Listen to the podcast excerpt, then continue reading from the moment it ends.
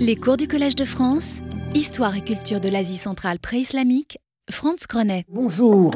Donc, nous reprenons aujourd'hui, euh, et nous terminerons sans doute, euh, l'étude de ce bol de Koustanaï qui est à l'Ermitage et euh, donc sur lequel Weizmann avait proposé de reconnaître, selon sa méthode habituelle, une anthologie de diverses scènes de tragédie d'Euripide et que nous nous réinterprétons complètement comme l'illustration de Oediproie de Sophocle et donc une seule tragédie. Alors, j'avais donc parlé de la première scène euh, où on voit donc un bébé abandonné dans un bois sacré, euh, euh, disons sur lequel, enfin, voué à une déesse de la fécondité portant la corne d'abondance. À droite, un berger qui a l'air de se lamenter d'avoir abandonné le bébé, et à gauche, un autre personnage plus distingué qui porte une écharpe et qui semble apporter de la nourriture, avec sans doute l'intention de, de, sauver l'enfant. Nous passons à la scène 2. Alors la deuxième scène plus complexe montre quatre personnages. À gauche, un jeune homme de face, nu, en nudité héroïque, en pose arrogante, n'est-ce pas, euh, qui tient euh, il tient l'écharpe, donc il a un rang assez élevé, il a un bouclier et un bâton. Alors ce bâton, vu de près sur les photos de détail, ça n'est pas une lance. C'est un bâton ferré avec un bout euh, rond. C'est-à-dire que c'est le bâton du voyageur. C'est le bâton avec lequel le voyageur euh, repousse les attaques de chiens, de loups ou de brigands, n'est-ce pas? Et vous voyez qu'il pose le pied sur le pied d'un personnage euh, vêtu comme un serviteur, avec une calotte ronde, mais malgré tout, son écharpe semble l'associer à la royauté aussi, et on dirait qu'il veut l'empêcher de passer. Ce serviteur lui-même réconforte, en tenant au bras, un vieillard de rang supérieur, n'est-ce pas, nudité héroïque et lourd manteau, qui paraît vaciller sur ses jambes. Euh, et ce vieillard lui-même, tout, tout a de l'importance, absolument tout. Ce vieillard de sa main gauche, qui est ici, hein, on ne comprend pas tout de suite, mais en fait c'est là, s'appuie sur l'épaule d'une jeune femme qui regarde dans l'autre direction, richement vêtue, et qui tient à la main une coupe renversée, comme si elle faisait une libation. Tout ça est à garder en tête. Troisième scène, alors voilà, on, on a vu la scène 1, la scène 2, on arrive à la scène 3. Il n'y a plus que deux personnages. La même jeune femme que dans la scène précédente, on connaît pas la, sa coiffure avec le même catogan replié par derrière, c'est évidemment la même jeune femme. Euh, dans une pose qu'on va dire engageante, hein, et courtisée par un homme en pose également engageante, euh, plus petit, vraisemblablement plus jeune. Euh, il est nu à l'exception de l'écharpe et du diadème royal, très important. Et il lui tend une fleur sur le seuil d'une chambre. Alors, euh, ça, c'est le geste, c'est un geste, tendre une fleur, c'est comme dans nos cultures, c'est un geste de, euh, euh, disons, de, dialogue amoureux ou de, tendresse entre époux. On l'a déjà vu sur le plat sassanide du British Museum, n'est-ce pas, avec ces jeunes femmes autour de leur seigneur qui, qui, tiennent des fleurs, alors un jeune homme aussi qui tient une fleur. C'est visiblement des échanges amoureux. Et puis ici, on avait vu la dernière fois le bol euh, de Chiliec, n'est-ce pas, avec un, prince ephthalite qui tient une fleur et tout autour se trouvent les jeunes filles indiennes de son harem qui soit dansent, soit se pomponnent en tenant des miroirs à la main. Alors l'aspect de la dame dans cette scène de séduction mutuelle combine deux traditions. Alors, une tradition est évidemment grecque, c'est l'Aphrodite nue ou se dénudant. Avec sa robe très transparente et éventuellement le, voilà, le, la tunique qui, qui, descend jusqu'au niveau de, des hanches. C'est un geste d'Aphrodite se déshabillant. Et d'ailleurs, Aphrodite, l'analogie est assez forte parce que Aphrodite s'appuie sur une colonne euh, ce qui est également le cas de notre jeune femme ici. Euh, et euh, autre, alors il y a par ailleurs, par ailleurs ce type d'habits de, féminins, disons, qui souligne les formes du corps, se trouve également dans la tradition de l'art du Gandhara, avec le détail très particulier de l'attache de la tunique qui, euh, qui, voilà, qui, remonte comme un baudrier entre les seins pour les mettre en valeur. Donc là, on est vraiment dans deux traditions de représentation de la femme séductrice, la tradition grecque et la tradition du Gandhara.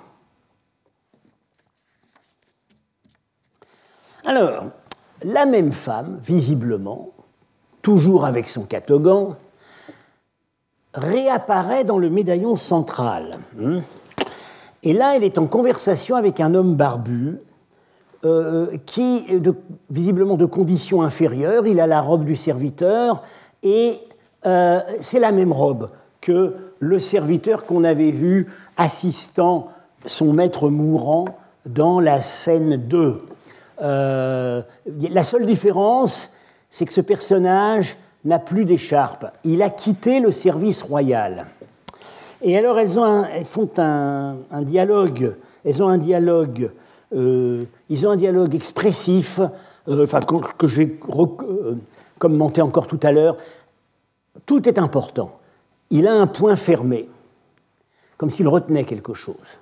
Mais par ailleurs, il fait le geste de déférence avec l'index levé que dans la convention iranienne, on fait en présence des dieux ou qu'un serviteur fait en présence de son maître. Et elle a la paume ouverte comme si elle accordait quelque chose. Bien. Donc voilà, on a, euh, euh, on a donc. Euh,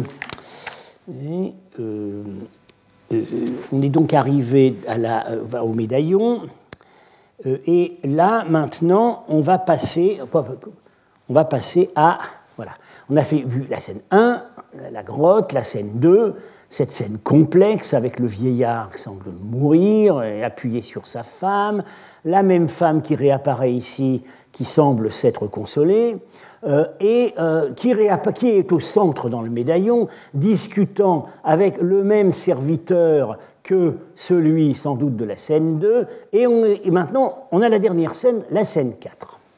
Très complexe aussi. Alors, à gauche, on a un berger nu, avec le même, bah, malheureusement l'image est un peu coupée, il a le même bâton recourbé que le berger de la scène 1. Euh, c'est en fait le même. Il pose la main sur la tête d'une femme qui pourrait bien être la même que dans les scènes précédentes, mais qui a perdu tout caractère érotique. C'est une femme visiblement plus âgée, elle est couverte d'une elle, est, entièrement couverte d'un long manteau. Et euh, très important, son voile qu'elle a sur la tête finit, s'entortille autour de son cou, vous voyez, et l'autre pan du voile, elle le tient avec la main. Euh, donc elle fait visiblement quelque chose avec son voile.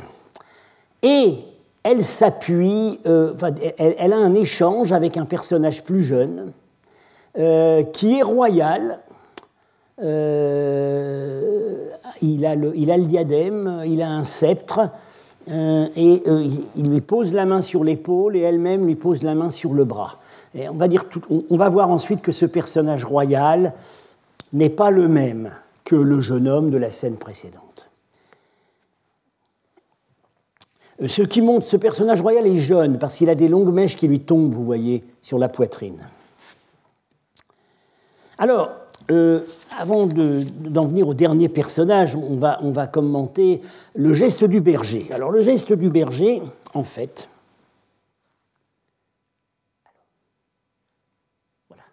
Le geste du berger trouve des analogies évidentes dans l'art gréco-romain. Euh, c'est un geste qui indique la, mort imminente, ou la, voilà, l'adieu aux morts. Euh, il, voilà Hermès euh, qui conduit une âme aux enfers et qui fait ce geste de, de mettre la main sur la tête de l'homme voilé au moment où il va l'amener aux enfers. Ici aussi, Hermès qui fait ses adieux à Alceste. Donc, ça indique que ce personnage a un lien, eh ben, semble responsable de la mort imminente de cette femme. Le geste d'échange, des, les gestes d'échange entre le, roi ici et la femme, c'est le geste d'adieu euh, aux morts, enfin qu'on exécute plutôt au moment de la mort. Et on a des, bons parallèles gréco-romains ici, hein, Héraclès et Alceste, la main sur l'épaule, et encore plus précis, le plus précis de tout, c'est ce relief d'Herculanum qui montre les adieux d'Eurydice de, et d'Orphée. Alors vous voyez, euh, il, a la main sur l'épaule, euh, elle, elle, elle, euh, elle, pose la main sur l'épaule d'Orphée et lui tient euh, tient son bras. Enfin, c'est vraiment l'échange, le même échange de gestes. On a le même, euh, le même échange de gestes attesté en domaine iranien. Je n'ai pas reproduit l'image ici, euh, sur un, vase funéraire de Merve où on voit un mourant qui reçoit l'extrême onction zoroastrienne, c'est-à-dire des gouttes de la boisson sacrée dans la bouche, et on a sa femme à ses, à ses côtés qui pose la main sur l'épaule en geste d'adieu au mourant. Donc, visiblement, il est responsable de la mort de cette femme et euh, ce personnage, disons, prend acte, les deux prennent acte du fait qu'ils vont être séparés par la mort. Alors maintenant le dernier. Le dernier, qui est ici. Euh, c'est un homme, il est coiffé du chapeau du voyageur Hein, ça ressemble un peu à un casque colonial. Mais on a des analogies dans l'art sogdien. Euh, il est botté, il va partir, il tient de la main gauche une branche de l'arbre de la grotte sacrée qu'on a vu au début. Et il lève les yeux au ciel et, euh, en fermant le poing, comme s'il... Alors maintenant, voilà, je me lâche, je l'appelle Édipe c'est Édipe qui, suite à cette tragédie, Jocaste s'est pendu, n'est-ce pas, en entendant le récit du berger qui a révélé la vérité et donc le fait qu'elle avait épousé son propre fils. Elle fait ses adieux, on va, voir tout à l'heure. Celui à qui elle fait ses adieux, c'est probablement son frère Créon qui est en train de monter sur le trône, qui monte sur le trône. Édipe est exilé et il lève les yeux qu'il n'a plus, il s'est crevé les yeux, il lève les yeux vers le soleil qu'il ne voit plus et euh, le maudit.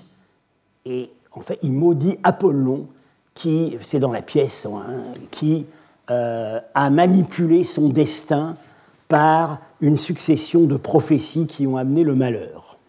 Et il s'exile vers, tout simplement, vers Ici, voilà, il, est là, il tient cette branche, il s'exile vers la grotte et le bois où il a passé son enfance. C'est-à-dire que le cycle est bouclé. Il revient au point de départ. C'est là, effectivement, à la fin de la pièce, dans son dernier discours à son beau-frère Créon, qui va être chargé des funérailles de Jocaste et que nous identifions ici, euh, il demande à euh, retourner vers, la montagne de son enfance, le mont Cithéron.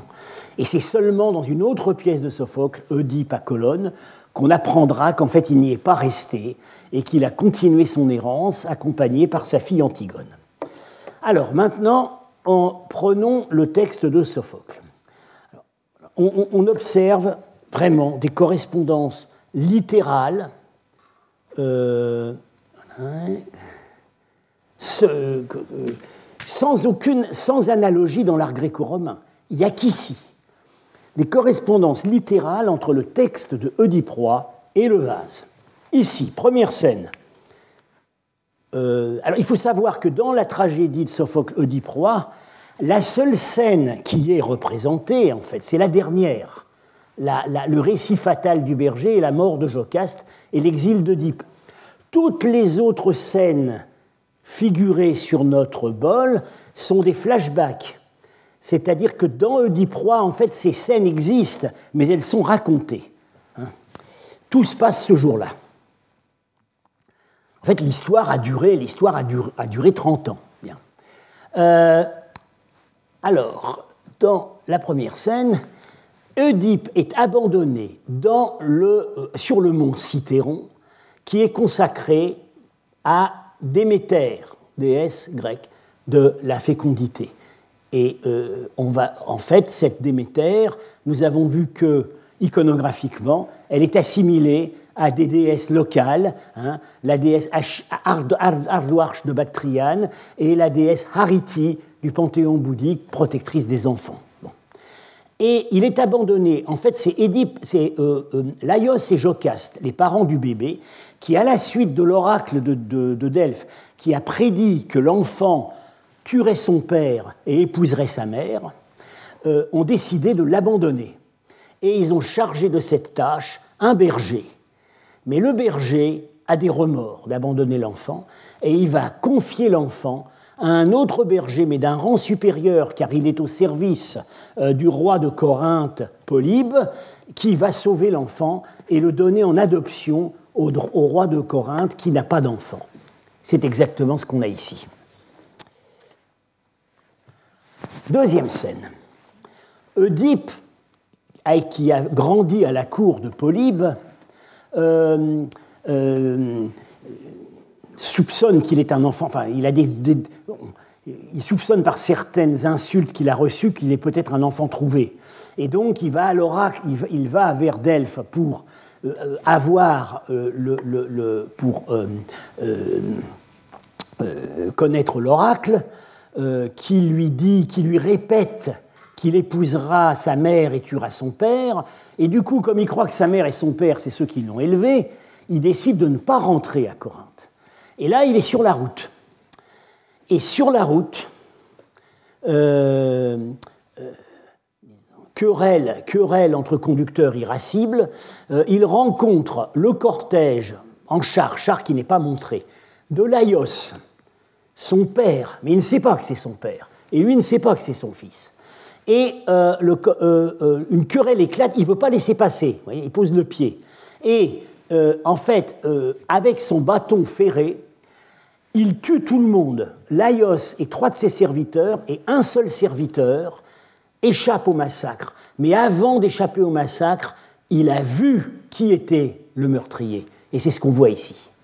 Alors, là, ici, l'addition de la femme, qui est donc Jocaste, la femme de Laios et la mère d'Oedipe, euh, n'est pas dans la pièce. Enfin, c'est pas ce qui est raconté dans la pièce, mais c'est dans, dans, un commentaire euh, grec du 1er siècle avant notre ère par Nicolas de Damas qui mentionne une variante où Jocaste accompagnait son mari euh, et dans ce voyage et la, la, sortie de la scène du crime a assisté à sa mort et l'a enterré sur place. Et donc c'est ce qu'on voit ici, n'est-ce pas? Jocaste qui ramène son mari mourant et elle verse une libation sur sa tombe. La troisième scène montre la suite.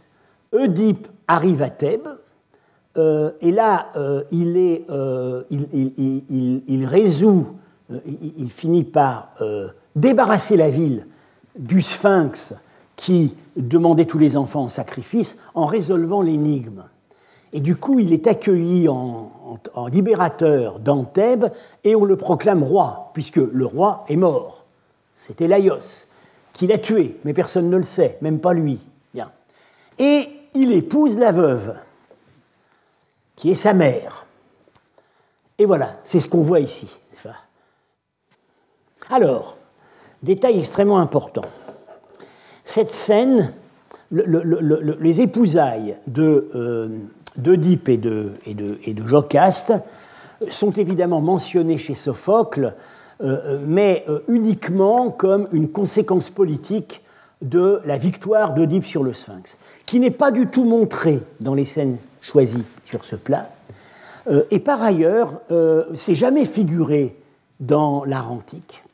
Et nulle part, il n'est nulle part dans le texte de Sophocle ni, dans les commentateurs, il il n'y a la moindre allusion érotique autour de ce mariage, n'est-ce pas?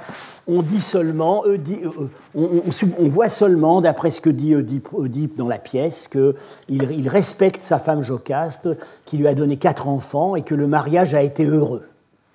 Ici, on a érotisé la scène de l'inceste. Dans la dernière scène, le berger, qu'on a fini par retrouver, parce que euh, donc, euh, Oedipe enquête euh, sur tous ces présages qui s'accumulent, il veut savoir la vérité. bon, devant le meurtre de, avant le meurtre de Roger Ackroyd, la seule roman policier où l'enquêteur est l'assassin, c'est Oedipe Roy. il euh, euh, on, finit par retrouver le berger, euh, qui, et, le berger raconte que bah, cet enfant, il n'avait pas voulu finalement le laisser mourir, etc. Et il y avait un signe, on lui avait percé les talons pour l'attacher à un arbre. Or, Édipe porte ses cicatrices aux pieds. Donc, évidemment, Jocaste, en fait, a tout compris avant Édipe. Édipe ne veut rien comprendre jusqu'à la fin. Jocaste comprend dès le début ce qui se passe. Euh, parce qu'elle sait qu'elle a abandonné son enfant. Euh, et euh, elle, elle, se précipite à l'intérieur du palais et elle se pend. Alors on ne dit pas clairement qu'elle se pend avec son écharpe, mais ici c'est évidemment, c'est évidemment le cas. L'écharpe est enroulée autour du cou et elle la tient. Et donc le berger fait ce signe qui indique que son récit est la cause de la mort de la reine. Euh, alors, elle fait ses adieux à un nouveau roi qui est jeune. Alors, on pourrait penser que c'est son fils, Éthéocle, qui est le fils qu'elle a eu d'Oedipe, qui est monté sur le trône. Mais nous pensons qu'en fait, c'est plutôt son frère, Créon, qui, dans Oedipe roi, prend effectivement le pouvoir sans vraiment être proclamé roi. Euh, nous pensons que c'est Créon parce que a chargé Créon des obsèques de sa sœur, euh, que lui, en tant que criminel, ne peut, pas, euh, criminel voué euh, au malheur et à l'exil, ne peut pas célébrer lui-même. Donc il a chargé Créon des obsèques de Jocaste, et c'est ce qu'indiquerait cet échange de gestes, cet adieu, cet adieu aux mourants.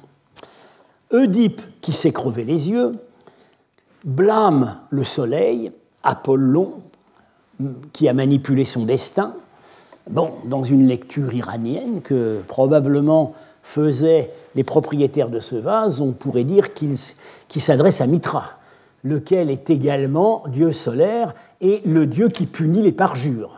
Ça colle très bien aussi dans une lecture iranienne. Et il, attrape il montre en attrapant l'arbre qui va revenir au mont Cithéron, où il a demandé en ses dernières paroles à Créon, euh, qui est justement là, il a demandé la permission de s'exiler. Alors, nous revenons sur quelques détails. Dans la première scène, euh, la présence de cette déesse de la fortune, sous son triple aspect grec, iranien et indien, illustre parfaitement une, tirade, euh, l'un des derniers discours que fait Oedipe à la fin de la pièce, discours adressé à Créon, euh, et discours très connus dans l'Antiquité, c'était cité dans les écoles de rhétorique. Voilà, Sylla l'a prononcé à une certaine occasion. Je me tiens, moi, pour fils de la fortune, fortune la généreuse, et n'en éprouve pas de honte. C'est fortune qui fut ma mère, et les années qui ont accompagné ma vie m'ont fait tour à tour et petit et grand. Voilà mon origine, rien ne peut la changer. Euh, donc, euh, en fait, voilà, c'est que Oedipe considère, à la fin de la pièce, il, finit par dire qu'il ne il veut plus connaître la vérité, il veut plus savoir de qui il est né, et que pour lui, sa vraie mère, ça a été la fortune. Et donc elle est ici, veillant sur le sort du nouveau-né abandonné. Alors, il faut maintenant commenter en plus en détail le, médaillon du fond, qui est un peu énigmatique, mais euh, nous savons, nous avons déjà vu que dans ce répertoire des bols bactriens, souvent ce médaillon du fond donne la clé, ramasse la signification de l'ensemble. Soit il porte le portrait du propriétaire, soit il porte un symbole important pour l'élucidation des scènes qui sont autour. En fait, ici, c'est le serviteur rescapé du meurtre de Laios, qui par ailleurs, mais ce n'est pas clair ici, se trouve être le même berger qui, avait, euh, qui, était chargé d'abandonner Oedipe. Ce serviteur est revenu à Thèbes. Et revenant à Thèbes, qu'est-ce qu'il voit? Il voit Oedipe sur le trône. Et il, avait il, reconnaît l'assassin euh, auquel il a échappé. Alors évidemment, il ne va pas le dire. Donc il raconte à la reine qu'il invente une histoire, il explique que son mari a été en fait attaqué par plusieurs brigands et ne révèle pas l'identité du véritable assassin. Et il demande à la reine la permission de se retirer à la campagne, permission qu'elle lui accorde. Et c'est ce mensonge qui a déclenché la, chaîne des malheurs, car c'est à cause de ce mensonge que euh, évidemment, Jocaste n'a pas compris qu'elle épousait l'assassin de son père, l'assassin de son mari et, le père de son enfant. Là, à mon avis, ici, vous voyez, on est pile au centre du plat, cet échange, point fermé, main ouverte.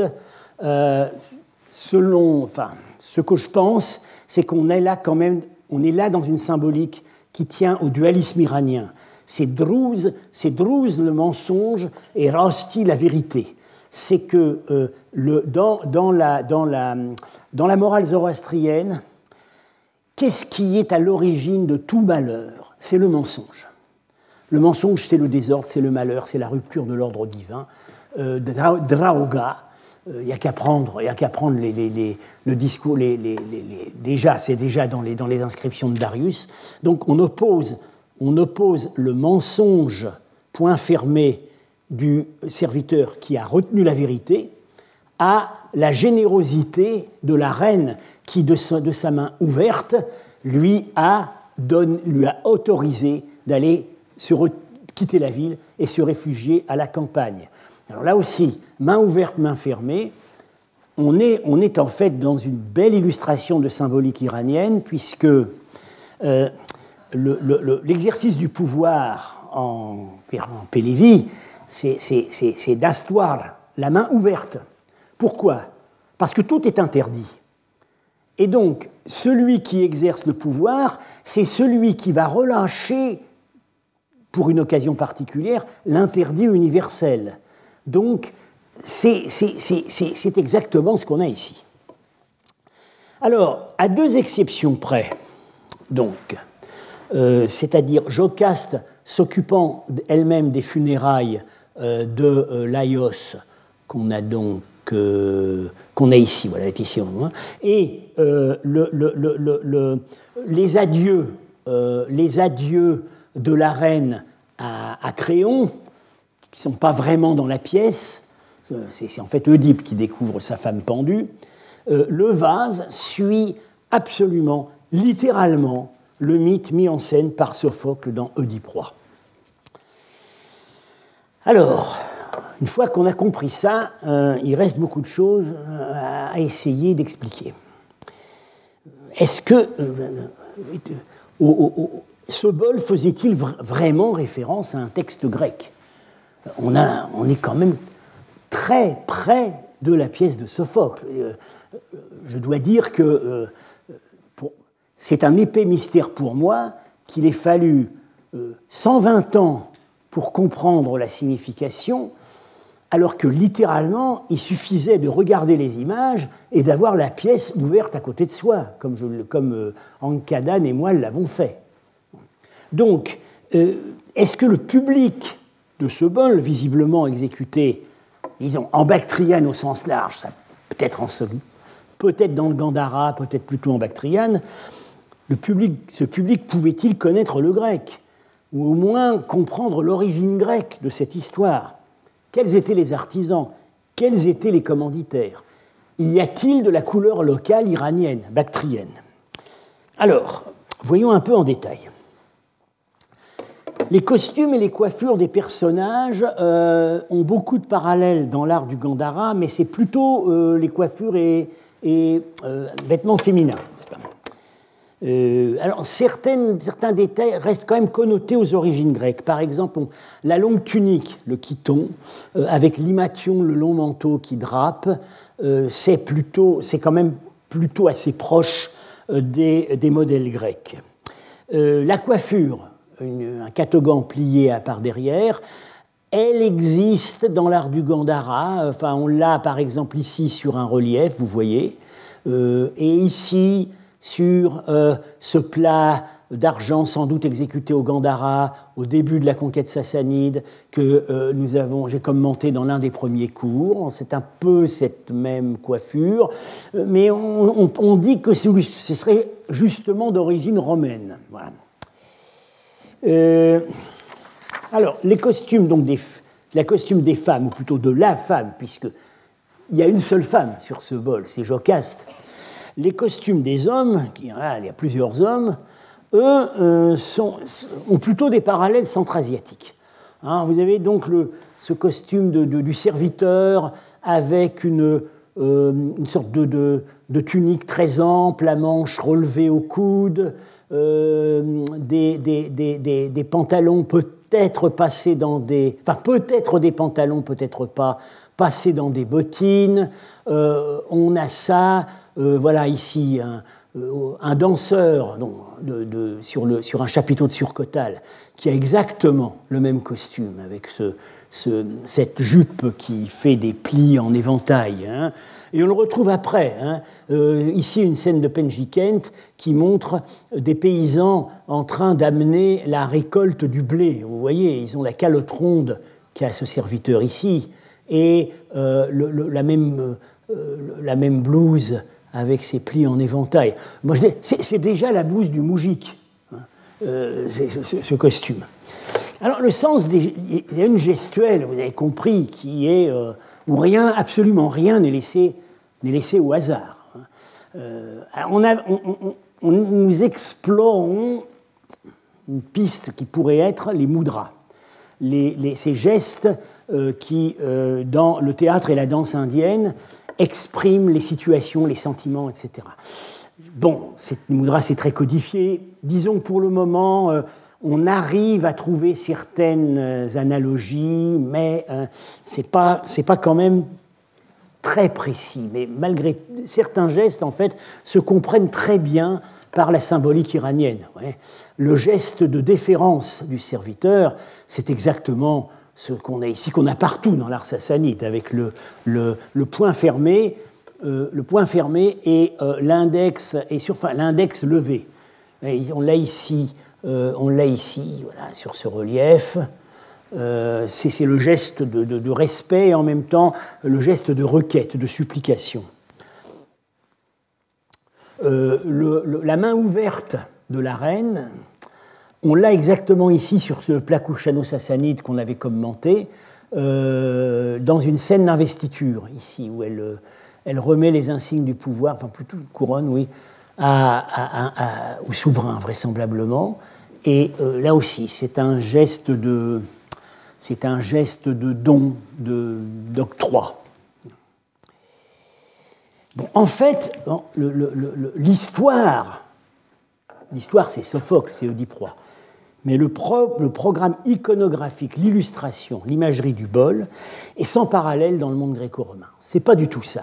Dans le monde gréco-romain, 90% des représentations d'Oedipe sont liées à sa victoire sur le Sphinx, qui est complètement absent de notre bol et euh, euh, peu évoqué chez Sophocle. Les représentations gréco-romaines les plus tardives, 2e, 3e siècle, parce qu'à partir du 3e siècle, euh, la pièce disparaît totalement du répertoire iconographique gréco-romain, où que ce soit. Et on a le sentiment, et c'est un, gros problème, que Sophocle à ce moment-là, a cessé d'être lu et représenté et n'intéressait plus que les mythographes et les philosophes. Euh, voilà, ici on a une fresque donc en Égypte, à Hermopolis. Alors vous voyez, tout tourne autour de la scène avec, du dialogue avec le Sphinx. Et puis on n'a évidemment pas euh, les épousailles. Euh, les épousailles érotisées du fils et de la mère, mais on a le parricide. Mais ici, vous voyez, le, le, geste d'Oedipe tuant son père, c'est avec une épée. Et pareil sur ce Euh, ce sarcophage qui est sans doute la dernière représentation plastique de Diproie que nous avons dans le monde romain. Hein, ici, donc, euh, euh, les, qui demande l'oracle à Apollon, qui est ici, le qui médite, son enfance, son enfance abandonnée sur le mont Cithéron avec le même berger qu'on a voilà, le berger avec son geste de, tristesse, la main appuyée, euh, la tête appuyée sur la main, on le retrouve ici. Mais, euh, par exemple, ici, on n'a pas la déesse. Hein. Elle est remplacée par une chèvre qui nourrit l'enfant. Bon, euh, ensuite, on a, on a à nouveau, voilà ici, on a donc à nouveau, on a donc à nouveau Oedipe et euh, ici la scène du parricide. Et, euh, alors, et là, c'est une épée aussi. On a le char, hein, et le vieux Laios qui fait tomber de son char, mais curieusement, dans cette, euh, ces reliefs et, dans la peinture qui précède, l'arme du crime n'est pas conforme au récit de Sophocle. Ici, l'arme du crime est une épée. Dans le récit de Sophocle, c'est dit clairement, c'est le bâton, et le bâton, on l'a toujours sur notre euh, bol. Donc c'est plus proche de la pièce que n'importe quoi qu'on a, que nous a donné l'art gréco-romain. En fait, cette iconographie euh, gréco-romaine, elle est centrée sur le thème du, sur le thème du dialogue d'Oedipe et du Sphinx, qu'on a donc ici, bien sûr, Édipe et le Sphinx, puis au milieu, parce que dans une interprétation euh, philosophique euh, grecque, une interprétation, disons, dérive, référant à Sophocle, ce qui compte, c'est de se connaître soi-même. Or, Édipe, c'est celui qui sait tout, sauf qui il est. Et c'est l'illustration parfaite de Notice et Automne. Et, ça, ça n'a pas intéressé les auteurs de notre vase, qui ont euh, insister sur euh, un autre aspect moral, euh, et bien qui est tout simple, qui est l'inceste, et autour duquel il va bien falloir, sur lequel il va bien falloir revenir. Avant d'en venir là, à nouveau donc sur le médaillon central, donc je, je l'ai déjà dit, la confrontation du mensonge exprimé par le point fermé et de deux valeurs qui sont très souvent associées dans les textes zoroastriens, euh, la vérité et la générosité. Hein. Euh, rasti et radi, ça se trouve, euh, ça se trouve partout. Et ce qui est important, c'est que tous ces mots existent, dans les à la fois, existent aussi en bactrien et en sogdien. Donc c'est des concepts qui étaient connus dans le milieu où ce bol a été, a été produit le mensonge du serviteur, c'est le menteur par excellence, puisque chez les commentateurs grecs, il a divers noms. Il n'est pas nommé dans la pièce, c'est juste, juste, le serviteur. Chez les commentateurs, il a, il a plusieurs noms. Ça veut toujours dire le menteur, ou celui qui raconte des histoires. C'est le menteur par excellence, parce que, encore une fois, c'est son mensonge qui a entraîné la chaîne des malheurs. Donc, le mal, dans un contexte iranien, le mal n'est pas le mariage incestueux, même avec la mère.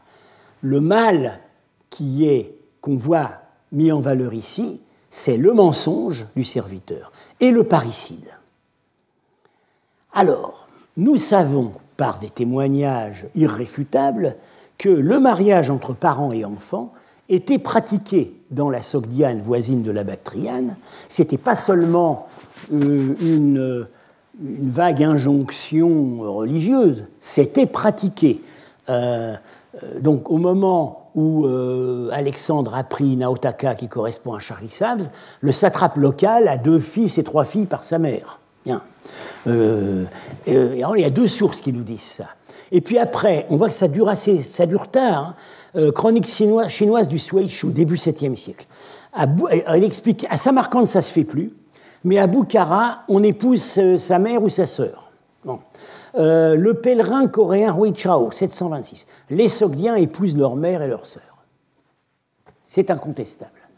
Alors, dans les, commentaires philosophiques grecs, en particulier chez les cyniques et les stoïciens, euh, ce qui est intéressant, c'est que ces commentaires ne condamnent pas l'inceste, ne condamnent pas l'inceste, euh, mais et, associent très tôt l'image d'Oedipe aux mœurs des Perses.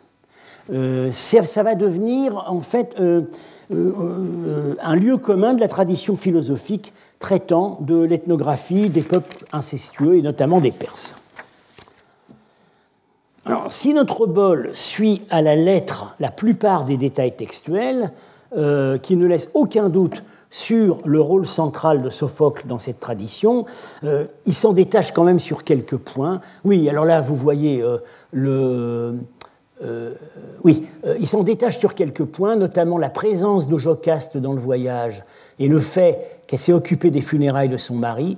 Ça, c'est le, commentaire de Nicolas de Damas. Euh, au début, c'est exactement comme dans Oedipe.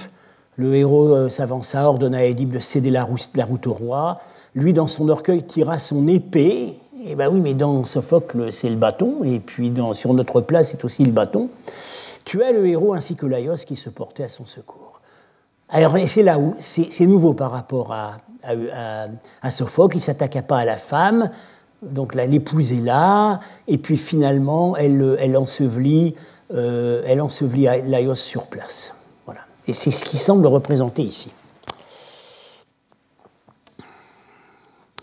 Alors, typologiquement et également, par la manière dont il s'inscrit dans la typologie générale des bols bactriens, et aussi par certains détails de vêtements masculins que j'ai soulignés, euh, il, ne fait pas de doute que le vase a été, fait en Bactriane, et on peut même dire assez précisément quand, euh, parce que c'est, c'est contemporain des Gupta. Parce que euh, la manière dont est représentée la déesse dans le bois sacré euh, se retrouvent, j'avais montré les images la fois précédente, sur des monnaies de la dynastie Gupta à partir environ de 350. Euh, euh, et, par ailleurs, un autre détail montre qu'on ne peut pas être avant vraiment 350, c'est la forme des écharpes flottantes que sur les places assanides, on voit apparaître telles quelles, c'est-à-dire avec des bords festonnés, seulement à partir de Chapour II. Avant, on a des écharpes ou et des rubans à bout droit. Là, on, tombe très bien dans, disons, une période, on cerne une période qui irait de 350 à 500, donc qui pourrait correspondre politiquement à la fin des Kouchano-Sassanides, aux Kidarites et éventuellement euh, disons, à la phase ancienne des Eftalites. Euh, on est quand même dans des contextes politiques euh, qui, a priori, euh, n'ont peu de choses à voir avec l'hellénisme. Alors comment l'artiste a-t-il pu avoir accès aux textes de Sophocle et aux traditions tardo-classiques qui l'ont commenté ou augmenté? Ah, le théâtre, le théâtre, le théâtre grec, et peut-être en particulier le théâtre de Sophocle, en Asie centrale, ce euh, n'est pas une histoire nouvelle. Hein. Euh, voilà le théâtre d'Aïranoum, que j'ai eu l'honneur de fouiller il y a 45 ans. Euh, et la même année où on a trouvé le théâtre, il y avait 6000, on, pense qu'il pouvait y avoir 6000 personnes dans le théâtre d'Aïranoum. Hein. Épidore, c'est 8000, on n'est pas très loin. La même année, on a trouvé une fontaine avec, qui crachait encore son eau, avec un masque comique qui est un masque de la nouvelle comédie de Ménandre, c'est le masque du cuisinier. Bien. Et puis, mieux encore, on a donc ces, deux, ces, deux, textes, l'un sur papyrus, l'autre sur parchemin, trouvés dans la trésorerie d'Aïchanoum. Celui-là, vous l'avez vu ici, si vous avez visité l'exposition sur le papyrus, parce que nous en avons présenté une copie. Euh, alors, c'est très intéressant parce que ça met ensemble euh, la tragédie et une tradition, euh, disons, péripatéticienne, c'est-à-dire aristotélicienne, qui s'intéressait à la tragédie. Hein. C'est Aristote qui a dit que le summum de la tragédie des tragédies, c'était Oedipe le modèle absolu. Ici, un dialogue philosophique qui récemment depuis peu, tend à être vraiment identifié comme un texte perdu d'Aristote, le Périphilosophias. Et ici, les fragments d'un euh, texte, euh, on a compris assez vite que c'était peut-être un texte tragique, et aux dernières nouvelles, mais bon, c'est très hasardé, d'après certaines, euh, certains mots qui sont employés, ce serait du Sophocle. Pas une pièce qu'on connaît, mais il y a beaucoup de pièces de Sophocle qu'on n'a plus. Donc, à Iranoum, milieu du IIe siècle avant notre ère, on a Sophocle et on a Aristote. Et, euh, sur, ces, sur, ce bol du 4e, 5e siècle, on a Sophocle et des ajouts par des commentaires qui tournent autour de l'école péripatéticienne. Donc on est dans le même univers textuel. Euh, il y a un témoignage archéologique, mais peut-être enfin, un peu controversé, euh, qui tendrait à montrer, à, confirmer, que en milieu grec, mais là au Gandhara, je crois que c'est du deuxième siècle avant notre ère, vers Taxila, euh, on, connaissait, on connaissait le cycle oedipien euh, de Sophocle. ce serait alors, on, on, a, parfois interprété ce, ce, ce, relief de terre cuite comme représentant la, folie, la, l'ivresse d'Héraclès, soutenue par euh, un jeune homme et une jeune fille. Mais il y a des détails qui ne collent pas. Euh, Héraclès ne peut pas être représenté sans sa massue, ni sans la peau du lion. Or ici, on a cru que c'était la massue, mais non. Euh, il attrape le manteau de cette jeune fille qui le supplie. Voilà, et il n'y a pas la peau du lion. Alors, une autre interprétation, qui d'ailleurs avait été proposée dès le début et qui est celle vers laquelle nous tendons à revenir maintenant, c'est que peut-être, le modèle c'est l'ivresse d'Héraclès, mais ici c'est pas l'ivresse d'Héraclès, c'est un extrait de Sophocle, Antigone, euh, c'est euh, Créon, qu'on a vu sur notre bol, euh, qui est entouré donc, qui attrape violemment Antigone, qu'il va condamner à mort parce qu'elle a osé, sans sa permission, enterrer ses frères qui se sont entretués, et le fiancé d'Antigone, le jeune Aimon, qui supplie son père d'épargner Antigone. C'est plus probablement ça, et ce serait une confirmation de ce que le cycle, euh, euh, de Sophocle était connu. Alors, maintenant, question euh, de plus en plus difficile. Dans quelle langue pouvait-on écouter en Bactriane un Oedipe inspiré en grande partie de Sophocle? Cette question n'aura une réponse que si on découvre le texte. On ne sait jamais, hein. on peut, toujours, on peut toujours rêver. En tout cas, ce qu'on sait, c'est qu'il existait des adaptations de pièces classiques à des réalités indiennes, avec parfois l'introduction d'un langage mixte, comme même langage mixte qu'on a sur les monnaies des Indo-Grecs et des premiers Kushan, les monnaies bilingues. Euh, au revers, c'est écrit en grec, et à l'avers, c'est écrit en grec, et au revers, c'est écrit en indien, en écriture karoshti. Alors, il y a un, texte qui a été trouvé par, enfin, dans un fragment a été trouvé sur un papyrus d'Oxyrhynque en Égypte, du IIe siècle. C'est la transcription d'un mime qui est en fait une adaptation euh, d'une pièce d'Euripide, euh, Iphigénie en tauride, euh, mais ici, on a, l'histoire d'une captive qui est en Inde et que des marchands vont s'efforcer de délivrer en, en, enivrant le roi. Et le roi se met à déblatérer dans un, avec des mots euh, qui ne sont pas grecs du tout.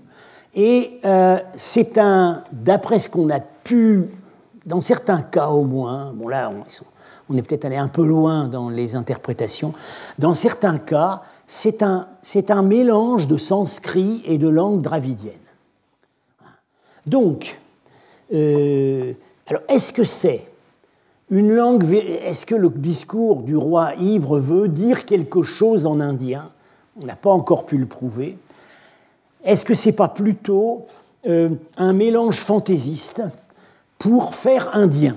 En tout cas, on avait quand même, il y en a quand même beaucoup de ces mots indiens, donc on peut supposer que ce mime, cette pièce, était destiné à un public, euh, évidemment, qui parlait grec, mais qui, avait une certaine familiarité avec les langues indiennes, parce qu'il fallait au moins que le public puisse reconnaître, euh, euh, ces langues. C'est comme quand Molière fait euh, introduit du patois chez, les, chez les serviteurs de ses pièces. on comprend pas le public parisien comprenait pas forcément, mais il était quand même capable de reconnaître que c'était du patois. Euh, euh, alors quel pouvait être ce public? Ben, Ce public, ça pourrait être les milieux interlopes concernés par les échanges commerciaux entre l'Égypte euh, romaine et, et, l'Inde, qui sont attestés par le périple de la mer Érythrée, dont j'ai souvent eu l'occasion de parler parce que ce périple de la mer Érythrée, nous y trouvons beaucoup d'informations pertinentes pour ce cours. J'avais parlé par exemple de, des, attestations de l'importation de vaisselle précieuse, etc., etc. Alors un tel public pouvait se rencontrer dans les ports euh, de la côte sud-ouest de l'Inde, au Kerala actuel. On sait qu'il y avait des colonies euh, qu'on appelait les Yavanas d'ailleurs. Il y avait probablement, c'était pas vraiment des Grecs, mais ça pouvait être des Égyptiens connaissant le grec, ça pouvait être des Syriens, des Sud-Arabiques, euh, mais ce public pouvait aussi se rencontrer au théâtre d'Alexandrie. Comment le savons-nous? Eh bien, nous le savons par Dion Chrysostome, euh, qui, dans ses discours, il a fait des discours à divers, euh, divers, adressés vers 70 après Jésus-Christ à diverses villes d'Asie, dont Alexandrie, et son discours, il le prononce dans le théâtre d'Alexandrie. Et que dit-il? Devant moi, je vois ici, assis dans le théâtre, des Arabes, des Éthiopiens, des Indiens, des Bactriens et des Parthes. quand il dit Parthes, c'est probablement des Indo-Parthes, c'est-à-dire des gens de la côte, du Bas-Indus. Euh, il y avait des Bactriens au théâtre d'Alexandrie. On a, on a en plus une autre preuve maintenant, c'est que dans les inscriptions de Socotra, on, a, effectivement, on a surtout des inscriptions par des marchands indiens, mais on en a deux en bactrien. Euh, voilà. Donc, euh, il y avait un public pour ce type de pièces mixtes, jouant délibérément sur le, le multilinguisme. Il y avait un public en Inde, il y avait un public à Alexandrie. Alors, voilà, c'est peut-être de ce côté-là qu'il faudrait chercher la source euh, directe de, euh, notre, euh, de notre bol de Koustanaï. Alors voilà, pour, je conclus. Hein. Le bol de Koustanaï représente le mythe d'Édipe et de Jocaste. Je dis Édipe et Jocaste parce que autant et peut-être plus qu'Édipe, l'héroïne de ce cycle pictural, c'est Jocaste. C'est une adaptation de l'Oedipe roi de Sophocle. Le modèle littéraire direct du bol pourrait être un texte ou une tradition de texte gréco-indien. Dans la version bactrienne finale que nous avons sur le bol, l'accent de la pièce a sans doute été déplacé dans un sens susceptible de flatter un public marqué par les usages zoroastriens, et euh, j'ai évidemment à l'esprit euh, l'usage parfaitement attesté de, des unions incestueuses. Voilà ce qu'on peut dire sur le bol de Koustanaï. La démonstration va donc paraître dans le prochain numéro du journal asiatique, le fascicule 1 de 2022, qui va sans doute sortir en juin. Alors, il me reste un petit peu de temps, tout petit peu de temps. Donc, si j'arrive, si j'arrive à euh, euh, voilà, alors là, je ferme. Ah oui, j'y suis arrivé. Bon, je vais en venir. Voilà, donc j'avais dit Weizmann. Weizmann, dans son article de 1943, a voulu retrouver les tragédies d'Euripide sur trois bols bactriens. Euh, le premier, donc, le bol de Kustanaï, que je viens de commenter. Le deuxième, c'est ce qu'on appelle le bol Freer, parce qu'il est à la Freer Gallery de Washington. Et le troisième, un bol sans doute plus tardif, qui est le bol d'Istrogonov, qui est à l'Ermitage. Et nous avons, euh, nous pensons avoir trouvé la signification du bol de Kustanaï, le bol Freer, nous pensons en avoir trouvé la signification avant-hier. Et euh, euh, pour le bol, de, euh, le bol Stroganov, disons que nous sommes en train d'avancer. Alors le bol Freer, un magnifique objet, il est apparu, il ne sort pas d'une fouille contrôlée, il apparaît en 1940 à New York, une exposition d'art persan alors, réputé trouvé en Inde du Nord-Ouest. C'est pas, c'est possible. sur le moment, il a fait l'objet d'une notice du catalogue de l'exposition par Phyllis Ackerman, qui était euh, donc euh, l'une des principales rédactrices du Survey of Persian Art. C'était la femme de Arthur Upham Pope, qui était donc le patron de cette entreprise.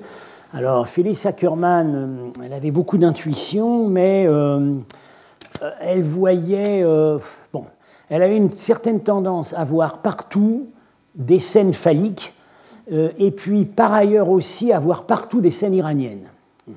alors il se trouve que pour ce qui est de ce vase, elle a tout interprété comme des divinités iraniennes en version grecque. Alors elle reconnaît Vahram, elle reconnaît euh, elle reconnaît euh, euh, Mitra, elle reconnaît.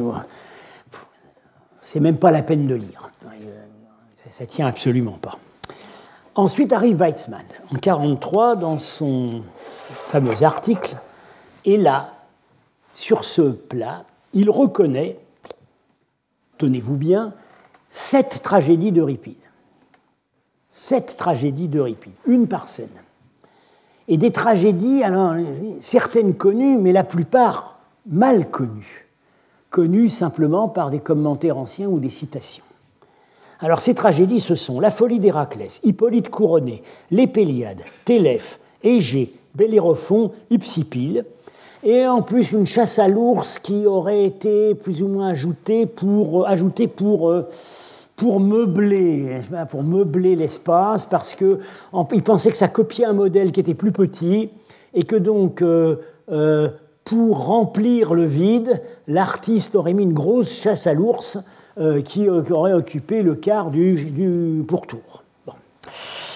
En fait, contrairement à un bol de Koustanaï pour lequel il avait tout faux, ici, il n'avait pas complètement tout faux.